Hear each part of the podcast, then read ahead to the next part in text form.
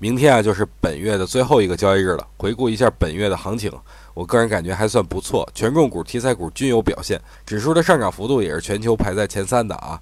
但是据我了解，很多投资者啊，并没有赶上十月份这波小福利，主要原因就是因为担心，担心国庆节后没有行情，担心行情不会延续。每一次看到下跌都担心啊，这是正常散户的思维嘛？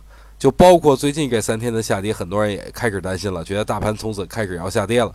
但是我的观点恰恰相反，因为我记得啊，我师傅跟我说过的一句话，就是尊重趋势。当趋势向上的时候，每一次回调都是买入的时机；当趋势向下的时候，每一次反弹则都是卖出时机。就这番话。啊，我一直记到现在，而且我的操作也都是按照这条主线进行的。